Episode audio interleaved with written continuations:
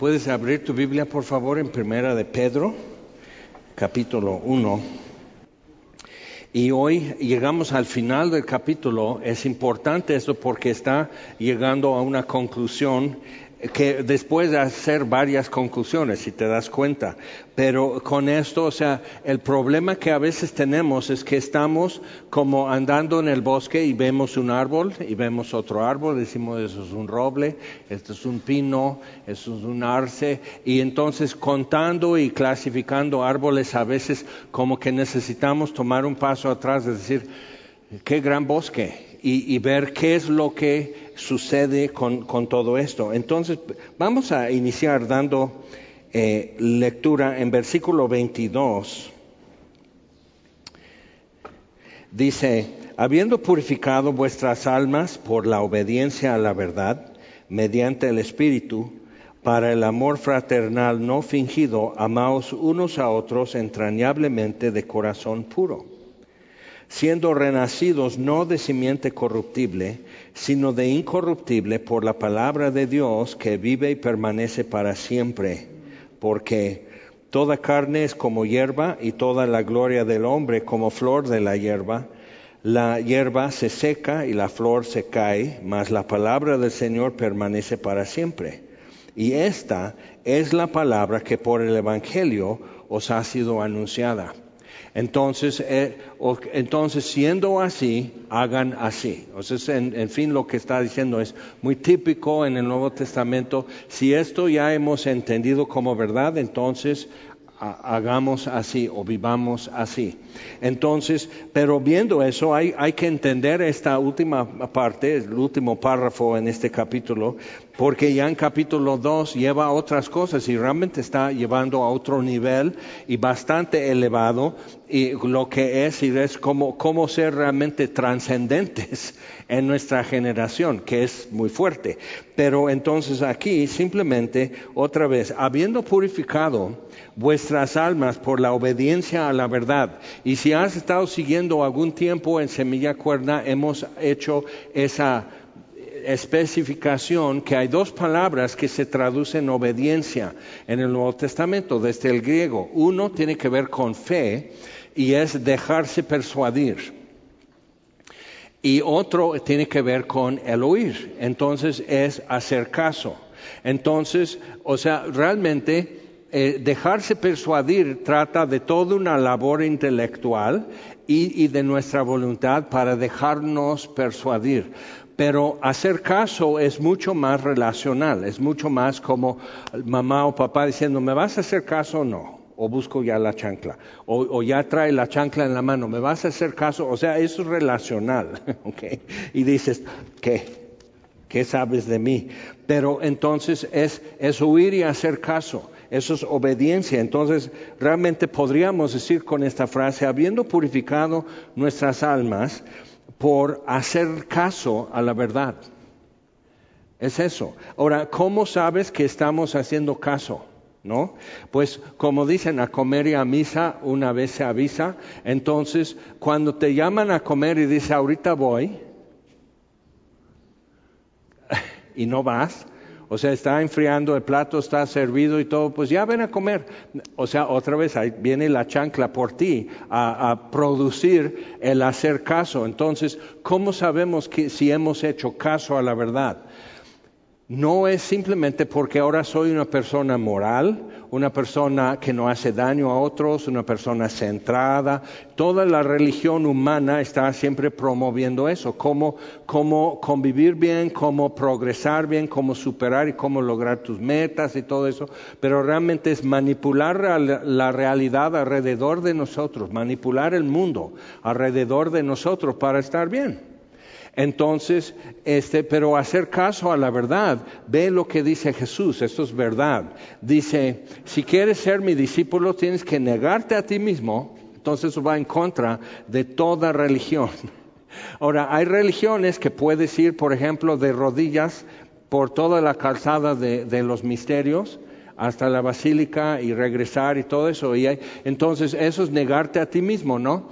No, porque estás estás procurando algo, no soltando algo. Si te das cuenta, es muy sutil eso.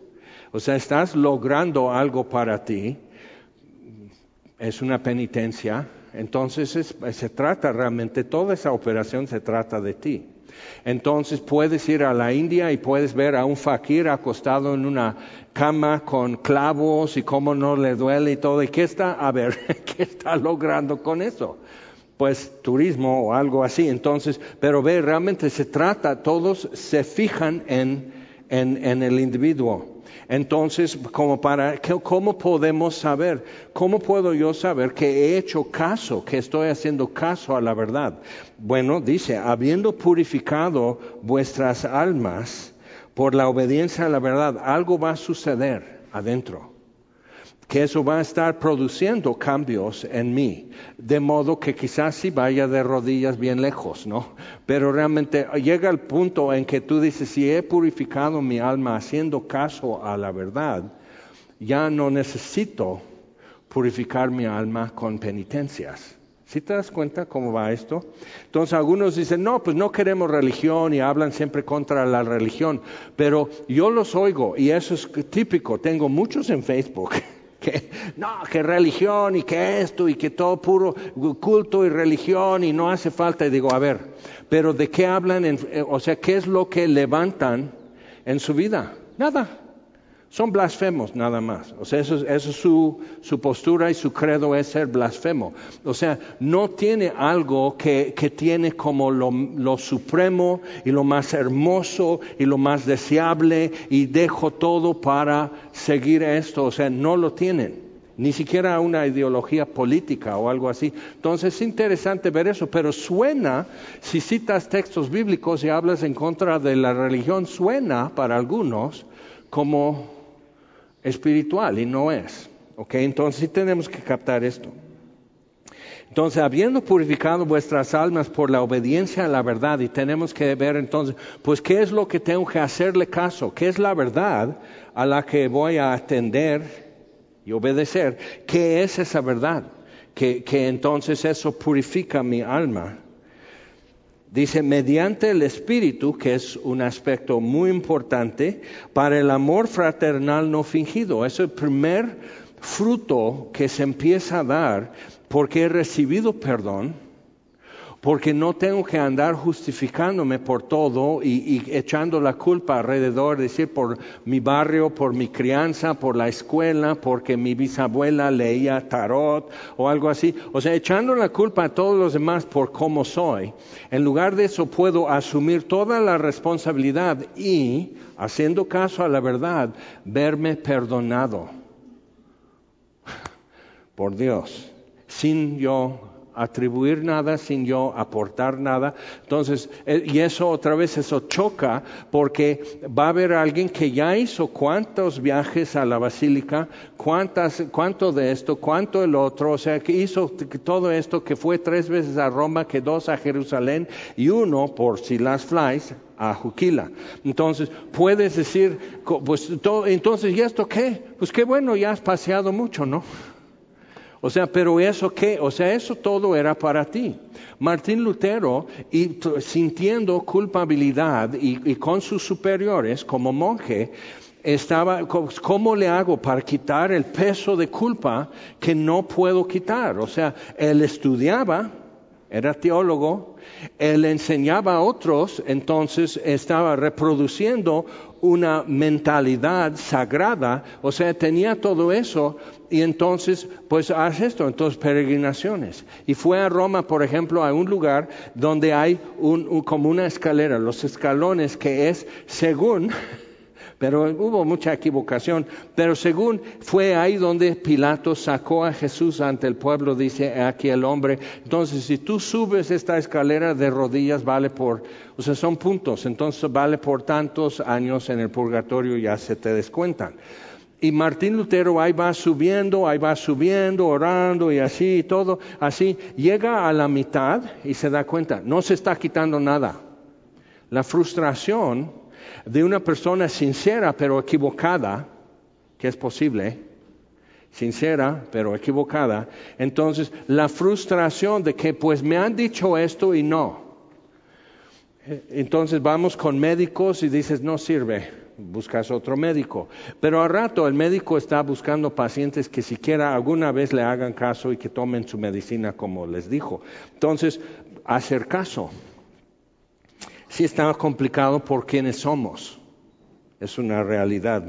Entonces, dice, habiendo purificado vuestras almas por la obediencia a la verdad, mediante el Espíritu, para el amor fraternal no fingido, otra vez, sinceramente amando, o sea, y si te das cuenta y te volteas alrededor y ves esto, ¿cuántos de los que están aquí nunca serían amigos? Realmente no hay nada en común, más que dos ojos, dos orejas, unas neuronas que llevan ADN humana y así. O sea, entonces, o sea, pero realmente, ¿cuál es nuestro punto de contacto, contacto para poder convivir? Y no solo convivir, sino amarnos. Por eso siempre animamos dos cosas, que tomes discipulados y que, que te pongas a servir a los demás aquí en la iglesia. ¿Por qué? Porque empiezas a darte cuenta de muchas cosas y realmente descubres que la gente más interesante está haciendo eso. Entonces, pero te das cuenta igual, o sea, por ejemplo, entre un Bruno y un Jaime, y digamos un Rolando, y peor, tantito un Gesser, o sea, o sea ¿cómo, qué, es lo que podríamos decir que es la base para poder entendernos y apreciar lo que cada uno es? qué es lo que tendríamos? Que hemos sido perdonados, purificamos nuestras almas obedeciendo la verdad. Y entonces hay un tema, y luchas, y derrotas, y retos, y todo eso, pero hay un tema de lo que es ir caminando en eso. Entonces, pero realmente, la neta, la neta, y no por ellos, sino por cómo soy yo, no seríamos amigos en otra vida que no fuera esta. Entonces, para, es el, para el amor fraternal lo fingido es producto, es fruto de haber hecho caso a la verdad. Amaos unos a otros entrañablemente de corazón puro. Ahora, amor fraternal es Filadelfia, es simplemente el querer lo que otro quiere por ejemplo, son americanistas, entonces aprecian lo mismo, entonces eso, eso es una base para amor fraternal entre ellos, ¿ok? Eso es real y eso es muy bueno. Pero cuando dice amaos eh, a unos a otros entrañablemente o intensamente, ecteno, te voy a surtir de palabras en griego nomás para impresionarte. Y luego te voy a contar un chiste que vas a poder llevar a tus hijos ahorita saliendo y, ser su héroe. Entonces, ecteno es esto. Así estás tratando como teno en, en griego como tener, ¿ok? Y ek es salir de tu espacio, de tu burbuja, ek, y eso. Entonces ama a otros así, amor fraternal, entonces mucho más allá de amor fraternal. O sea, aunque seas americanista, te voy a amar. Eso, es lo que está diciendo, intensamente. Y, y dice, ah, cuando usa el verbo amaos, o sea que nos amemos, entonces usa agape que es amor contracondicional, no incondicional, sino contracondicional. A pesar de ser americanista, te voy a amar y voy a extender, porque ahí estás tú diciendo, odiame más. Entonces, aunque tú seas así, yo te voy a amar más. ¿Ok? Es una ilustración. No tengo nada en contra de los americanistas, pero tienen que aguantar vara. Por eso sirven mucho de ilustración, porque aguantan. Entonces, ya estamos entendiendo esto un poco más. Entonces, otra vez, habiendo purificado vuestras almas por la obediencia a la verdad por hacer caso a la verdad, mediante el Espíritu, es importante eso, y vamos a, a seguir viendo esto, para el amor fraternal no fingido, amaos contracondicionalmente unos a otros de manera intensiva y extendiéndote, saliendo de tu marco de corazón puro. Dices, no, pues eso está bien. Pero luego hay más que decir aquí. Ah, siendo renacidos, no de simiente corruptible. Entonces, literal es la idea de ADN. Entonces, no de simiente corruptible, sino de incorruptible por la palabra de Dios que vive y permanece para siempre. Y dos veces más va a mencionar la palabra de Dios aquí. Es importante ver lo que está pasando. Por eso te voy a surtir de palabras en griego, pero te voy a dar un premio por aguantar eso con un chiste que vas a poder contar a tus hijos y ser su héroe. Es para papás. Mamás no tienen esos chistes, papás sí. Entonces, siendo renacidos no de simiente corruptible, es el, es el problema, o sea, esto va a dar esto. Entonces, yo me acuerdo de niño, hubo un, cuento en la biblioteca y teníamos cada ocho días íbamos a la biblioteca y había uno de, de este, de un, una gallina, una familia tenía su gallina y pone un huevo y el huevo cuando rompe el cascarón sale un pequeño dinosaurio. Creo que después lo hicieron una película años después, pero nosotros no teníamos efectos digitales para hacer eso, simplemente era leer el cuento y disfrutarlo. Entonces, como que era un, como que el ADN de dinosaurios sigue en las gallinas, ¿no? Y digo, si tú quieres. Sigue hablando, ¿no? Profe, pero, pero entonces eso, como que, ¿qué es esto? Y, la idea era, o sea, es propaganda realmente el cuento. O sea, la idea es que el ADN del dinosaurio está en la gallina, entonces no es por demás que ella, o no es cosa rara que ella ponga un huevo y salga un dinosaurio. Nada más que el triceratops, o no sé qué dinosaurio era, sería un huevo de este tamaño. ¿Ok? Realmente. Pero pues ahí están, son cuentos. Entonces, o, sea, están diciendo, eh, claro que esto puede dar esto.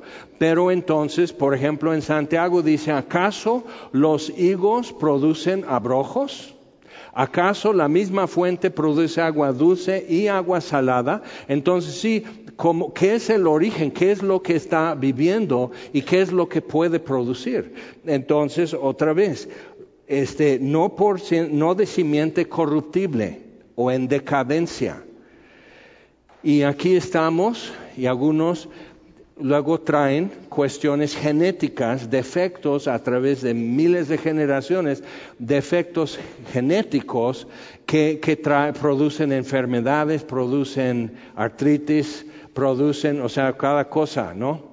Entonces, nos gusta decir, ah, pues yo sé, yo, es que yo soy muy voluble, yo soy jarocho, como que esto ya justifica todo y me tienes que aceptar, y aunque me enoje contigo. Y yo soy norteño, entonces siempre hablo lo que pienso, digo, pues también los borrachos hablan lo que piensan, o sea, pues sigue hablando. Entonces, siempre como que eso es como para poder presumir.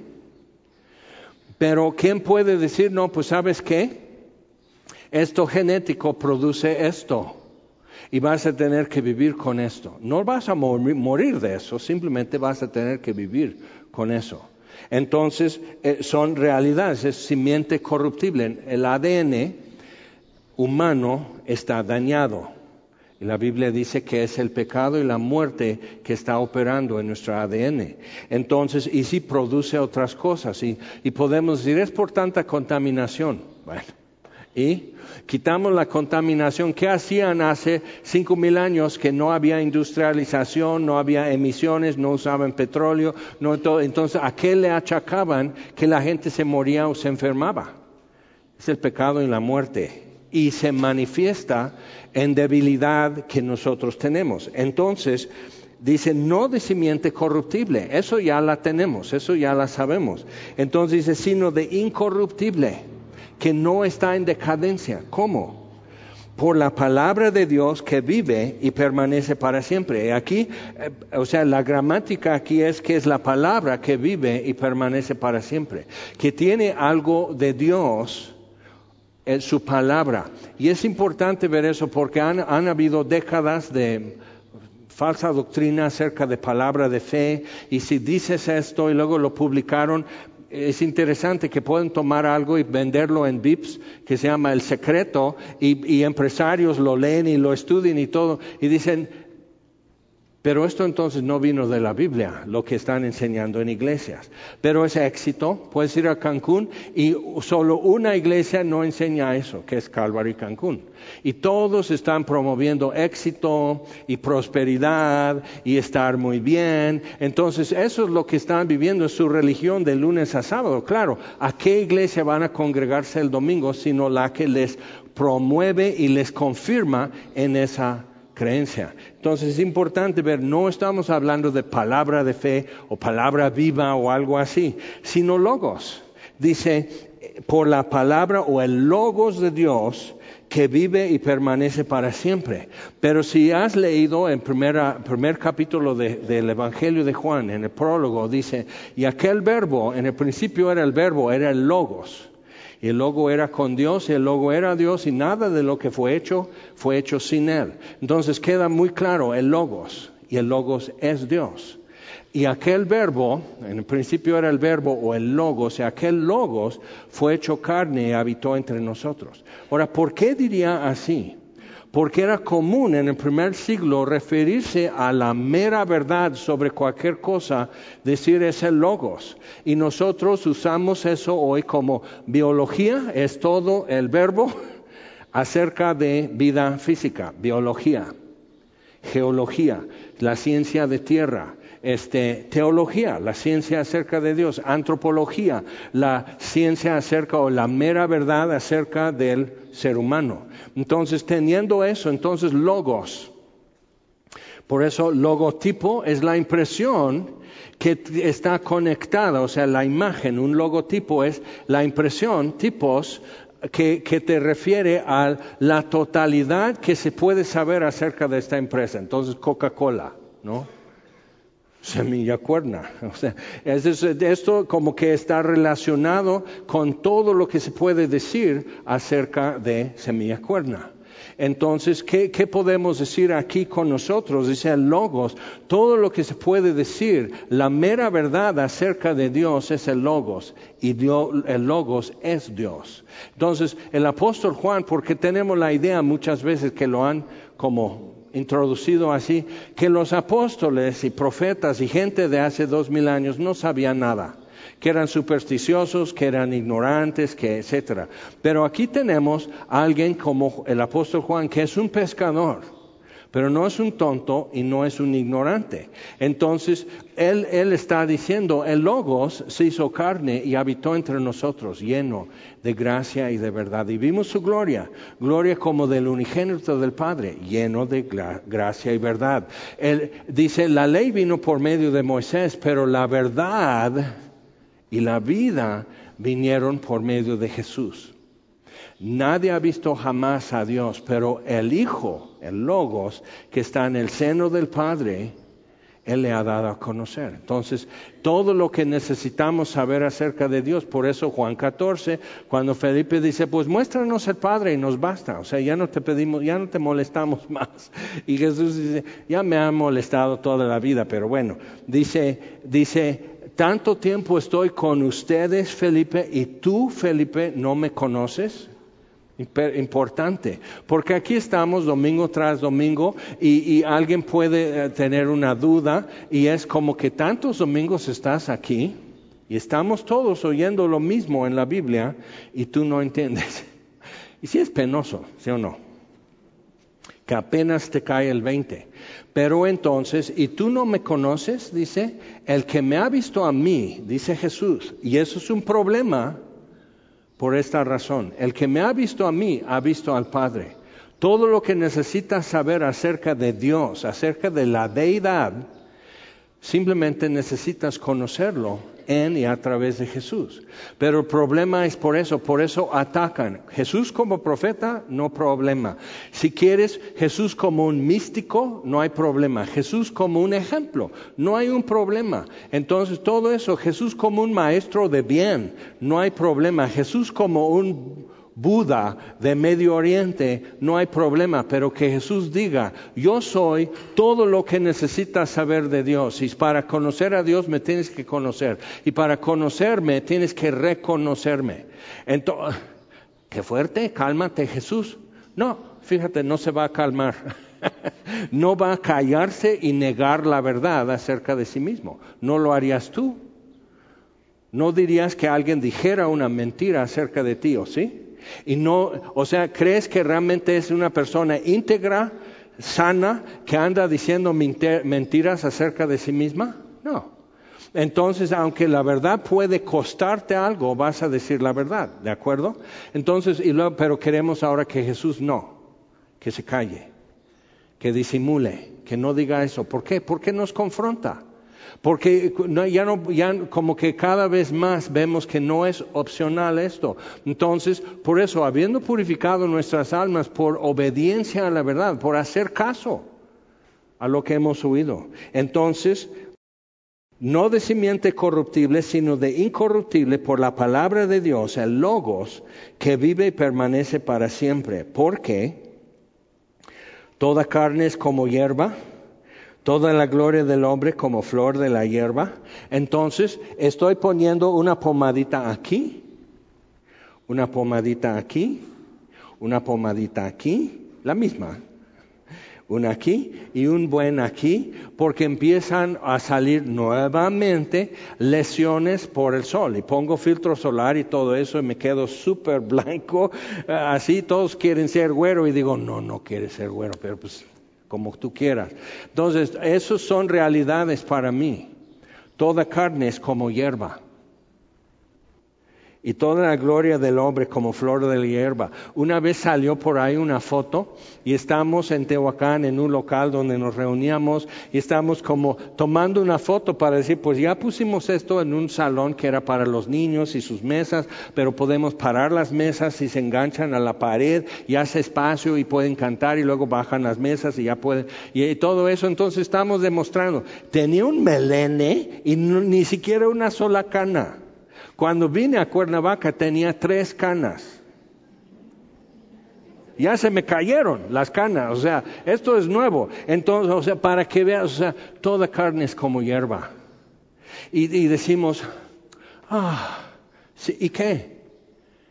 Es un año más cerca al Señor y es poder llevar un registro de qué es lo que Dios ha hecho conmigo y cuántas vueltas alrededor del sol y viendo en cada vuelta desde otro punto de vista y otra vez recorriendo y recorriendo y conociendo y conociendo y conociendo y palpando con mis manos y viendo con mis ojos y oyendo con mis oídos la palabra de vida, el logos de vida. Eso, son, eso es realidad. Entonces no tienes miedo, ¿verdad? Porque como me ves, ok, más la palabra del Señor, pero aquí ya cambia, ya no es logos, es rema. Y rema es un decir, es algo dicho. Logos es un tema, por decir, pero rema es, un, es algo dicho. Cuando dice, por ejemplo, en Efesios 6 acerca de tomar toda la armadura de Dios, entonces dice tomar la, espada del Espíritu, que es la palabra de Dios, pero no es el logos, simplemente como decir, a ver, demonios, y así acribillarlos, porque es todo. No, es rema, es lo que Dios ha dicho. Por eso, tu palabra he guardado en mi corazón rema, lo que Dios ha dicho, textos bíblicos, una frase, una verdad. Si me has visto a mí, has visto al Padre. Yo soy el camino, la verdad y la vida, y nadie viene al Padre por mí. Si alguno cree en mí, ha pasado de muerte a vida y no vendrá a condenación. Y algunos de ustedes ya saben la cita de esos textos. Bien. Eso es, tu palabra he guardado en mi corazón para no pecar contra ti. Entonces, la palabra del Señor, lo que Dios ha dicho, permanece también para siempre. Y esta es la palabra rema que por el Evangelio os ha sido anunciado. Entonces, otra vez con, las doctrinas de palabra de fe y decirlo y declararlo, y, si otro dice algo que no te gustó, lo cancelas, y cien mexicanos decretaron, y digo, no es necesario ser así. ¿De acuerdo? O sea, podemos ser normales. Podemos ser sensatos, pero entonces no es eso, sino, pero ve, porque es rema. Eso Dios me ha dicho, está bien, pero todo lo que Dios te ha dicho está sujeto a lo que también todos nosotros podemos ver en lo que está escrito. Porque ninguna profecía, Pedro lo dice, ninguna profecía es de interpretación privada. Entonces, como cuidado con eso, que, ¿qué me habló Dios? Y lo que Dios me habló, y cuidado con eso porque todo está sujeto a escrutinio. Tenemos que ser así. Eso es andar en el temor de Dios. Y si andamos en la luz como Él está en luz, tenemos paz, tenemos comunión unos con otros y la sangre de Jesucristo, su Hijo, nos limpia de todo pecado. ¿Qué cita? Primera de Juan 1. Ah, se lo dejo de tarea. ¿Qué hubo? ¿Qué hubo? Tantos domingos Ok, entonces sí tenemos que ver eso porque es la palabra que por el Evangelio. Entonces, toda la Biblia puede ser utilizada para enseñar sana doctrina y para predicar el Evangelio. Y acuérdate que cuando dice en Hechos 2.42 que perseveraban unánimes, en la doctrina de los apóstoles, ¿qué es lo que tenían los apóstoles para enseñar a la iglesia en el primer siglo después de la ascensión? El Antiguo Testamento. Y hay quienes hoy dicen no hay que enseñar el Antiguo Testamento porque es muy opresivo, es muy deprimiente, es muy complicado y a la gente no le interesa. Qué interesante, porque aquellos perseveraron unánimes en el estudio de lo que era el Antiguo Testamento, trastornaron el mundo predicando a Jesucristo como Mesías, como Rey, como Señor de todo, y trastornaron el mundo. Entonces nosotros queriendo ser tan relevantes realmente ni siquiera damos sal a la sopa, la verdad. Entonces sí tenemos que tener cuidado sobre estas cosas. Esa es la palabra o el mensaje que por el Evangelio os ha sido anunciada. Ahora vamos con esto. Primero, por favor, a 2 Corintios, antes de Pedro, 2 Corintios capítulo 5 y es simplemente como para decir que sí hay pedacitos que son ya muy directos, muy identificables, que Dios nos está diciendo algo, que necesito hacerle caso a eso. ¿Ok? Segunda de Pedro, segunda de Corintios, capítulo 5, versículo 11.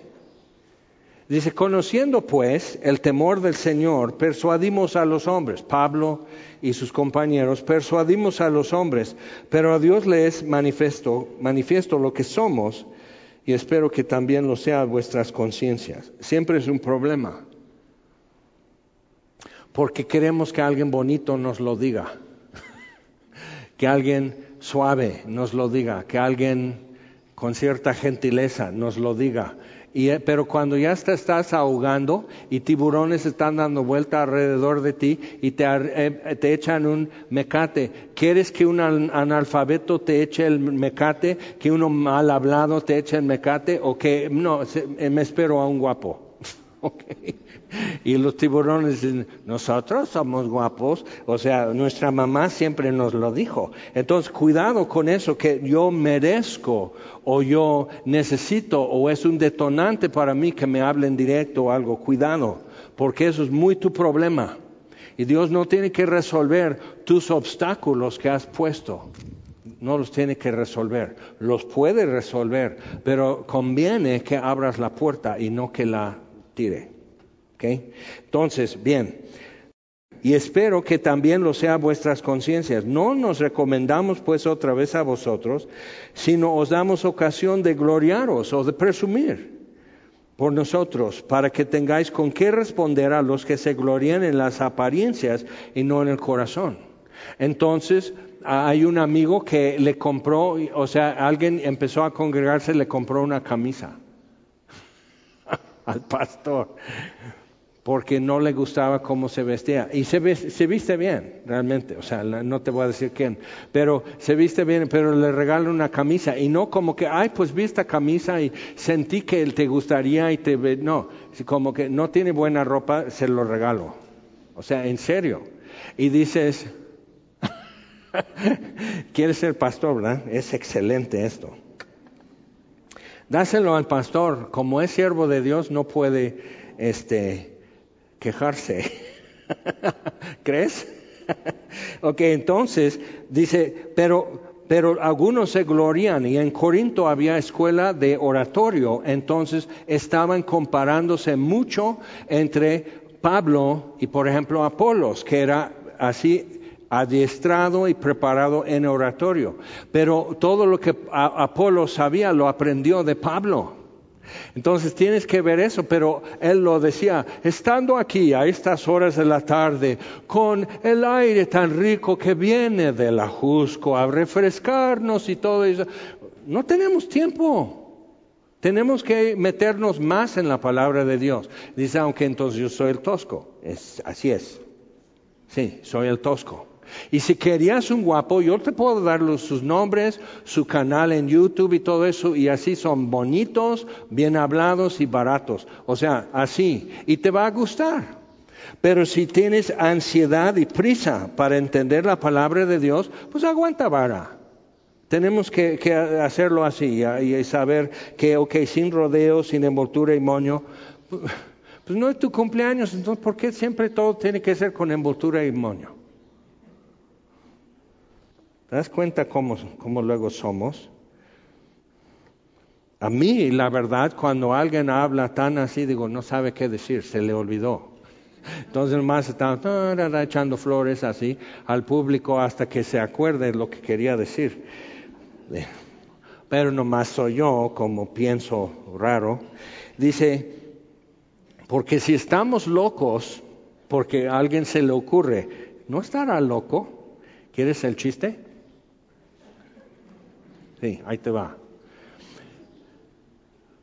¿Qué es el pescado que se cae del cuarto piso? El pescado que cae del cuarto piso. Eso es para decirlo a tus hijos al rato. El atún. Y te riste. Y tus hijos se van a reír y se lo van a ir contando así que, mamá, nos haces unas así de atún. Y nos reímos y nos acordamos durante años. Eso también es vivir. ¿Ok? Y dices, ¿qué? Sí. Si estamos locos, y ahora ya sospechamos, si estamos locos es para Dios. Y si somos cuerdos es para vosotros. Cuando logras entender, dices, ay, qué bueno, entendí. Y si no entiendes, bueno, pues Dios le entiende. Porque el amor de Cristo nos constriñe hay algo que empuja. Pensando esto, que si uno murió por todos, luego todos murieron. Y por todos murió para los que viven, para que los que viven ya no vivan para sí. acuérdate, eso es la palabra que permanece, el rema. Eso, eso es el mensaje del Evangelio que nos ha sido anunciado. Por todos murió para que los que viven ya no vivan para sí, sino para aquel que murió y resucitó por ellos. De manera que nosotros de aquí en adelante a nadie conocemos según la carne. Y si aún, y aún si a Cristo conocimos según la carne, la carne, ya no lo conocemos así. O sea, mis conceptos anteriores de Jesús eran equivocados. Y estudiando en, la Biblia entendí mejor. Entonces ya deseché mis conceptos equivocados para conocer y servir al Dios vivo. De modo que si alguno está en Cristo, nueva criatura es, habiendo purificado vuestras almas por hacer caso a la verdad. Entonces, si alguno está en Cristo, nueva criatura es, las cosas viejas pasaron, y aquí todas son hechas nuevas. Y todo esto proviene de Dios, quien nos reconcilió consigo mismo por Cristo eso es el Evangelio que nos ha sido anunciado. Nos reconcilió consigo mismo por Cristo y nos dio el ministerio de la reconciliación, que Dios estaba en Cristo reconciliando consigo al mundo. Padre, perdónalos, no saben lo que hacen tus manos encomiendo mi espíritu, consumado es. No hay más que hacer. O sea, eso es Dios en Cristo reconciliando el mundo consigo mismo, el mundo no reconciliándose con Dios. Por eso la inutilidad de hacer penitencias y todo eso, porque es todo tu esfuerzo y tu aportación para estar bien con Dios. Y entonces tienes que negar o cancelar o disminuir lo que Dios ha hecho por ti. Es una ingratitud religiosa y no parece, pero es. Entonces, si alguno está en Cristo, nueva criatura es, las cosas viejas pasaron y aquí todas son hechas nuevas. Entonces, ok, Dios estaba reconciliando en Cristo consigo al mundo y, dice versículo 19, no tomándoles en cuenta a los hombres sus pecados. Porque si Dios tomara en cuenta nuestro pecado, yo antes de cumplir un mes de haber nacido, muero en mis pecados y mueres en tus pecados. Entonces Dios nos deja vivir y nos deja vivir mucho y nos, y nos permite y vamos muy lejos y manchamos medio mundo con nuestro carácter y nuestra forma de ser y nuestras acciones y chismes y demás cosas. O sea, mira nada más, o sea, si Dios me cobrara, si Dios te cobrara tu tontería, tu rebelión, tu torpeza, tu error, si Dios te lo cobrara, por eso, Evangelio, buenas nuevas. Eso es motivo de gozo, porque nos trae paz con Dios. Entonces, no tomándoles en cuenta a los hombres sus pecados, y nos encargó a nosotros la palabra de la reconciliación. Así que somos embajadores en nombre de Cristo, como si Dios rogase por medio de nosotros. Os rogamos en nombre de Cristo, reconciliaos con Dios. Al que no conoció pecado, lo hizo pecado. Qué tremenda frase. Por nosotros lo hizo pecado. No conocía a Jesús pecado. Y lo hizo pecado. Y Dios trató a Jesús como trataría con mi pecado y cuando ves lo que el Padre hizo al Hijo, o sea, lo dejó en manos de los romanos y de los sacerdotes y, fariseos y todo eso, los dejó en sus manos, pero realmente el golpe contra su cara la corona de espinas, los azotes, la caña, arrancando, vistiéndole de púrpura y luego escupiéndole y burlándose de él y colgándole en una cruz y, y todo eso y diciendo, bueno, que Dios lo rescate si Dios lo quiere. O sea, blasfemia, burla, sarcasmo, todo esto, o sea, todo ese trato era porque Dios trató con Jesús como debería tratar con mi pecado. Entonces, el problema es porque muchas veces no entendemos la seriedad y la urgencia de ser reconciliados con Dios, es porque no hemos visto cómo Dios trata con el pecado en Jesús. Y él clamando a gran voz, Dios mío, Dios mío, ¿por qué me has desamparado? Y eso se invoca el Salmo 22 y vas leyendo, ¿por qué estás lejos de la voz de mi súplica y mi ruego y no me oyes? Y estoy sintiendo cómo se, des, se zafan mis huesos y puedo contar mis coyunturas y mi lengua se está clavando a mi paladar. Estoy así hecho polvo y no me oyes. Y por eso luego no tomamos muy en serio cómo somos y cómo hemos vivido y todo eso para ser reconciliado con Dios porque decimos, pues no soy, soy un buen chico. Y ves esto, no, bueno, eso fue el pecado de Jaime. Por eso le molió. Por eso molido fue por paz de Jaime, no por ti. Pero aquí nos incluye a todos. Reconciliando consigo al mundo no tomándoles en cuenta a los hombres sus pecados.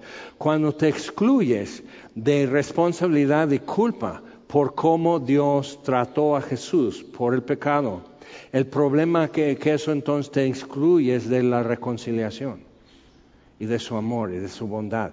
Porque está diciendo, si no viviera Jaime, Dios no tendría que haber maltratado tanto a Jesús en la cruz es por culpa de Jaime, no por culpa tuya. ¿De acuerdo?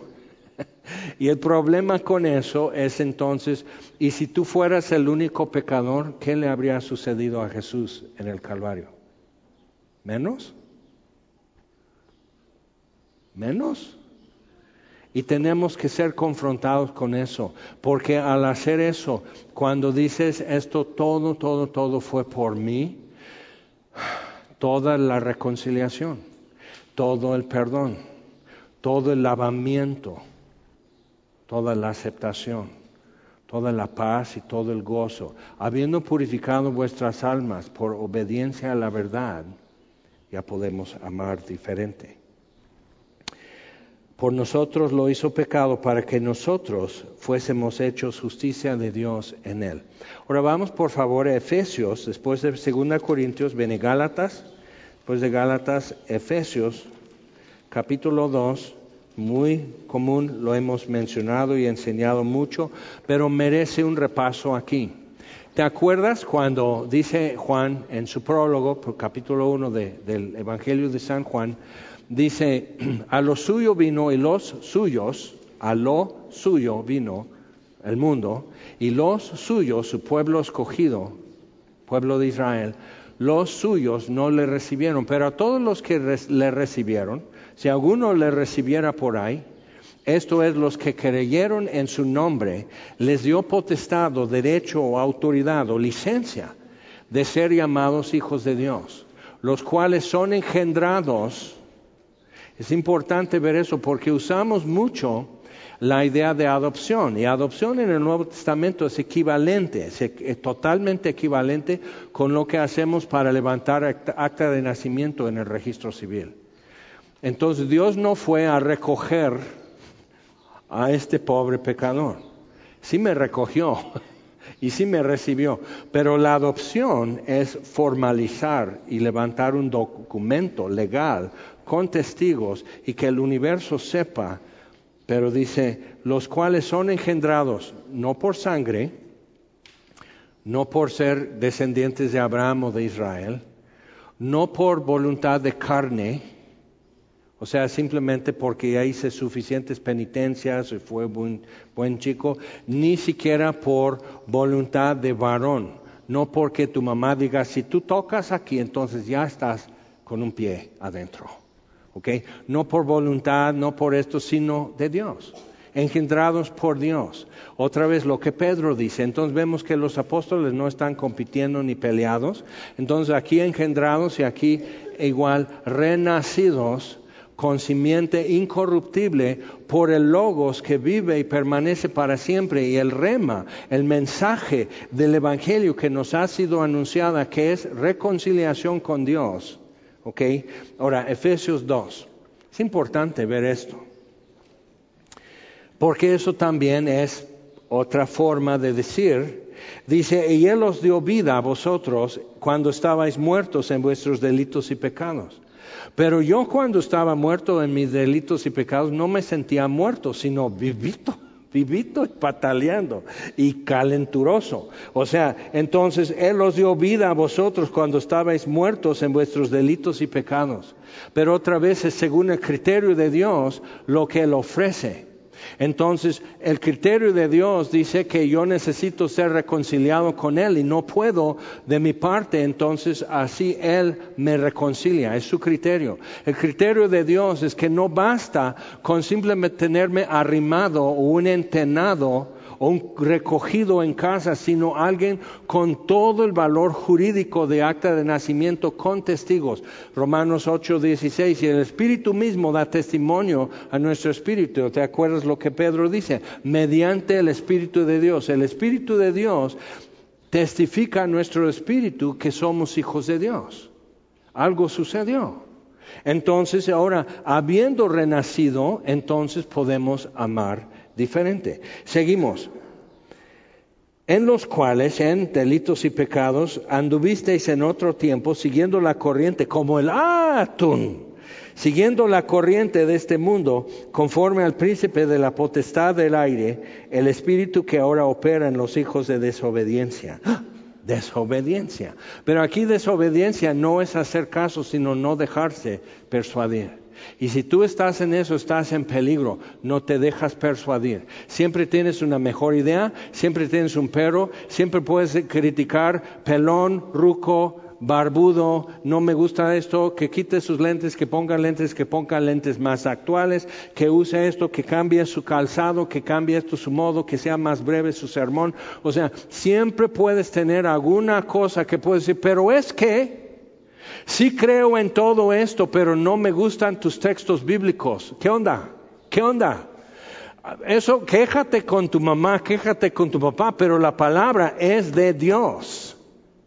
Y lo estás escupiendo y pisoteando. Es muy serio, es muy serio. Pero no me gusta cómo me lo aplica. Ah, no, ok. Y fíjate, no vamos a pedirte disculpas. Porque así es la vida. La vida es difícil, la vida es costosa, la vida es complicada, la vida te atropella y no regresa a decir, ay, perdón. Y Dios interviene y ofrece reconciliación y paz que sobrepasa todo entendimiento y gozo inefable y glorioso. Aun sin haberle visto podemos amarle y tener gozo. Y si no lo tienes, bueno, el Espíritu que ahora opera en los hijos de desobediencia, los que no se dejan persuadir. Siempre hay un porqué, siempre hay un pretexto, siempre hay algo y así. Y si eso es tu modo, ¿sabes qué? ¡Qué flojera! ¡Qué flojera! Estás poniéndote el plomazo en el pie. ¿Y con qué vas a bailar entonces? Entre los cuales también todos nosotros vivimos yo no me dejaba persuadir. Y puedo contar, ahí está otro que no se dejaba persuadir, que esto siempre tenía una mejor razón, siempre tenía una queja, siempre una promesa para mañana. ¿Cuántos más no se dejaban persuadir, no se dejaban persuadir, no así? No es que no hacer caso, eso es muy light, no, sino no me dejo persuadir. O ya va a empezar otra vez. Sí, no, nunca paré. Aguántate. Entonces, entre los cuales, entre los que no se dejan persuadir, todos nosotros también vivimos en otro tiempo en los deseos de nuestra carne, haciendo la voluntad de la carne, de los pensamientos, y éramos por naturaleza hijos de ira. Entonces, si estás en la postura de hijo de desobediencia, que no te dejas persuadir, estás a un paso o medio paso de ser hijo de ira, que eso ya empieza a ser tu destino lo mismo que los demás, pero Dios. O sea, lo que hizo la diferencia no es que decidí ser positivo, no es que decidí ser como más este, extrovertido, no es porque decidí limpiar mi cuarto o algo así, no es por eso, sino porque Dios intervino y Él es rico en misericordia por su gran amor con que nos amó, aun estando nosotros muertos en pecados, sin poder hacer nada, como el atún que cayó del cuarto piso. Cuando cae, ahí se queda, ya ni para comerlo. Entonces, estando nosotros aún muertos en nuestros pecados, nos dio vida juntamente con Cristo. Por gracia sois salvos, por su puritito favor, porque quiso capítulo 1 de Efesios habla de eso, por el puro afecto de su voluntad, porque quiso. Y juntamente con Él nos resucitó. Y asimismo nos hizo sentar en los lugares celestiales en Cristo, con Cristo Jesús otra vez eso es adopción, capítulo 1 de Efesios 1, o sea, ya eh, de Efesios, o sea que él dice, mira, esto ya es con acta, con testigos, con sello, con folio, ya tiene CURP, ya tiene todo, entonces ya, o sea, y entonces donde nos corresponde estar es sentado en lugares celestiales en Cristo Jesús o con Cristo Jesús. Y es muy importante ver eso entonces porque cada uno de ustedes, porque yo me paro atrás y me da tanto gusto cuando veo cómo llegan y cuándo llegan y cuántos llegan y todo eso, pero cada uno tiene su, su lugar, ¿eh? O sea, yo creo que si tomamos los chicles que están pegados debajo de las sillas y hacemos análisis, ahí va a estar tu ADN, es tu chicle. Entonces, o sea, nos gusta eso, como que eso es lo que me corresponde, porque aquí me da aire, aquí no me da aire, todo eso como que así. Pero realmente, realmente, por milagro, por inescrutable sabiduría de Dios, que quien ha podido sondear sus propósitos y por qué quiso, nos amó de tal manera que dio a su Hijo unigénito por nosotros. Y simplemente creyendo en Él, no se pierda, mas tenga vida eterna. O sea, es un milagro. Y, ahora no es simplemente, pues ya, como la mujer esa pecadora, pues vete y no peques más. Como el ciego de nacimiento, vete y no peques más para que no te suceda peor cosa. O sea, no, sino ven, hijito, ven, ven, papito, junto a mí. Y realmente no somos aptos para eso. No tenemos ni el estilo, ni la apreciación, ni la preparación, ni las costumbres para poder estar sentados en lugares celestiales en Cristo Jesús. Pero así lo quiere Dios, si crees. Entonces,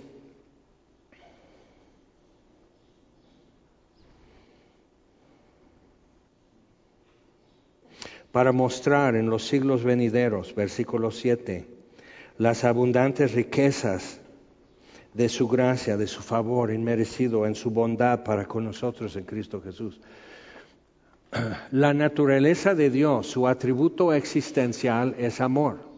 Dios es amor, primero de Juan 4, 7 y 8. Eso es su naturaleza, es su atributo central, existencial, Dios es amor. Pero su atributo volutivo, lo que Dios muestra cuando escoge, cómo Dios expresa su voluntad es santidad.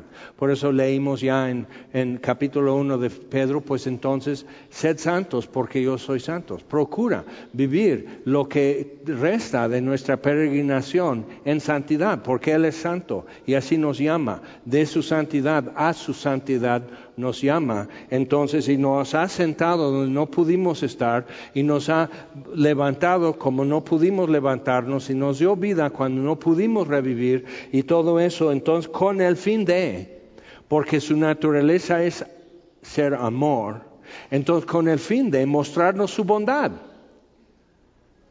Y no porque Dios no tenga público, tiene los ángeles, tiene la Trinidad. Dios tiene público si quieres para decir te amo, te amo, te amo, bebé. O sea, Dios tiene público, pero, pero hizo multitudes cada uno, cada cabeza con su mundo, cada, corazón con su cuento y todos nosotros con nuestra historia hizo tan multiforme la humanidad en sus historias y experiencias para que la multiforme gracia de Dios sea conocida.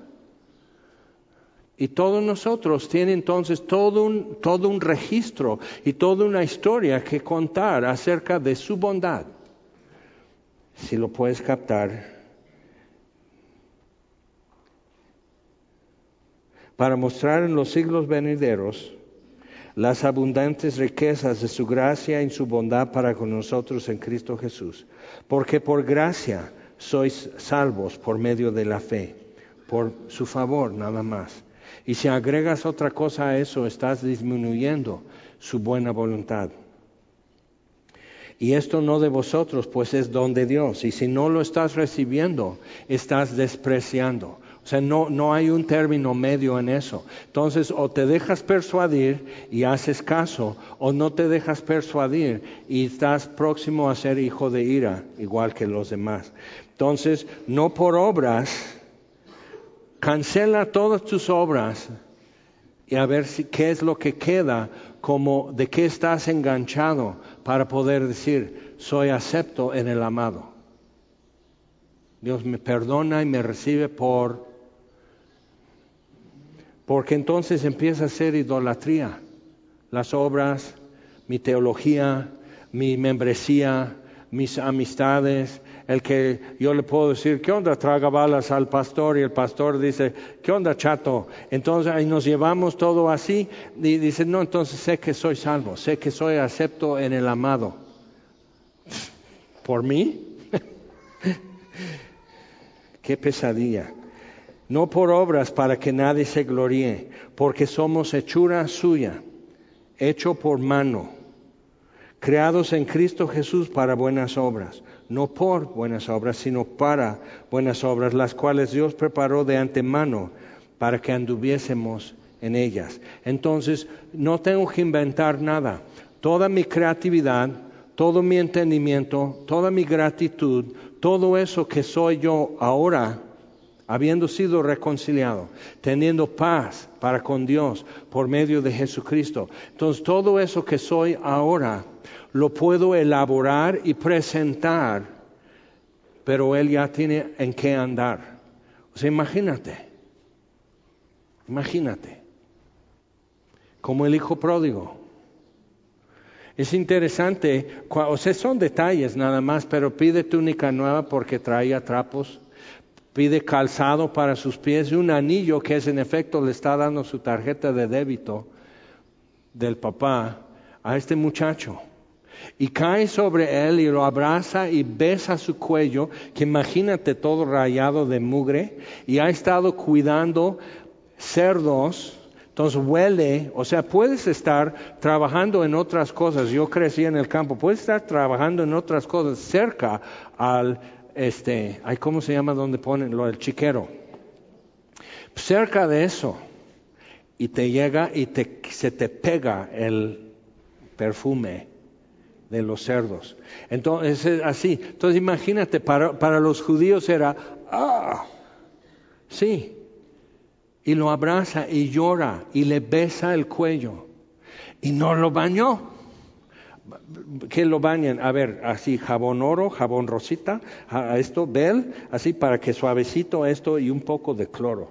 O sea, a verse. Y sí, la neta, o sea, yo así sacando estiércol del chiquero, o sea, paso una semana y no se quita el olor de tus manos y eso que los dejas remojando en cada cosa que ahora voy a tener cáncer por remojar las manos, pero con tal de, estás comiendo y huele. ¿Ok? Entonces, eso es, y tú comes moronga, está bien. Pero entonces, o sea, ve eso y, y para los, Jesús está diciendo, eso es lo que pasó. Y él dice, vamos a hacer fiesta porque mi hijo estaba muerto y ahora vive. Y la parábola, porque dice, no, no dice el reino de Dios es semejante a, sino un padre tenía un hijo.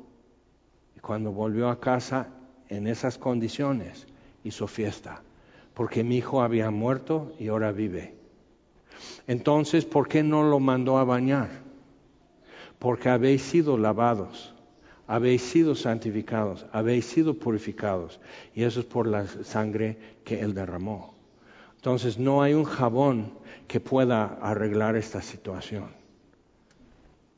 Pero Él dio a su Hijo, quien dio a su sangre. Entonces tenemos mucha chamba, tenemos mucho que hacer, obras que Él ha preparado para que andemos en ellas. Entonces puede ser necesario ir muy lejos de donde tú has vivido y donde tú has querido desenvolver tu vida. Puede ser necesario cambiar de carrera, puede ser necesario estudiar una carrera que tú pensabas hacer otra cosa, pero Dios te dice esto. Puede ser necesario entonces levantarte y ceñir tus lomos, ceñir los lomos en tu entendimiento y preparar prepararte para acción, pero eso es lo que sucede cuando te das cuenta que Dios ha preparado cosas y te prometo que todo lo que Dios te ha preparado para que tú andes en eso supera por mil todo lo que tú puedes haber planeado para tu vida en tu proyecto de cinco años o a ver cómo lo llamas. Supera por mil. No tienes idea, aunque incluya martirio. No es lo peor en el mundo ser mártir en el Evangelio. En Gaza, entre los palestinos, había un cristiano que tenía la única librería cristiana en Gaza. Y todos tenemos la idea que es uniformemente musulmán. ¿okay? Entonces era cristiano. Entonces lo mataron, lo torturaron y lo mataron por tener una librería cristiana. Y aquí tenemos esto a la vista y qué nos pasa. Si te das cuenta? Pero entonces, ay, qué feo. No están diciendo sus hijos y su viuda, pues ya no voy a ser cristiano.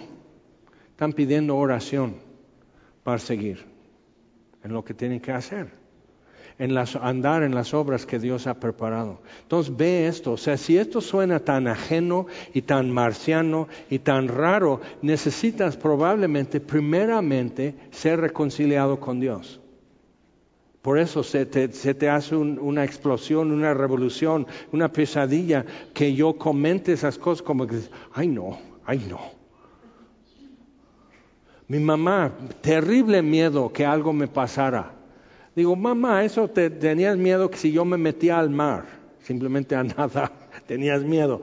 No, no, pero es que así. Y digo, mamá, el lugar más seguro para todos nosotros es en el centro de la voluntad de Dios. Y si algo me pasa, es ahí donde tenía que estar. Y si tú y yo empezamos a caminar y a vivir así, y viendo cómo Dios guía, y luego Dios provee, y luego Dios da el apoyo, y Dios da el respaldo, y Dios da la autoridad, y puede ser que también dé una corona de gloria, porque pierdes tu vida por Jesús. Ese es el mundo real, no es el mundo de México, pero así fue, y así puede llegar a ser otra vez. Y, dice, ay, no, entonces no voy a ser cristiano. entonces vas a ser hijo de ira. O sea, oye, óyelo cómo habla este muchacho. O sea, no, quiero ser mejor hijo de ira. Con que me toque todo lo de las siete trompetas todo en Apocalipsis. Dale, sí, firma aquí, por favor, eh, la responsiva que aquí ya te dijimos que no, que no lo hagas. Pero en serio, cuando empiezas a ver quién es Jesús y qué hizo y cómo lo hizo y qué dijo y cómo lo dijo. O sea, ¿cómo podemos simplemente decir, nah, vamos a ponernos en pie? Entonces, cosa como siempre, llegar ante Él y decir, ok, bueno, tú ganas, tú mandas, ¿qué sigue? Pues puede ser eso que necesitas recibir reconciliación con Él. Ya hizo todo, pero necesitas recibir reconciliación con Dios. Necesitas creer en el unigénito Hijo de Dios.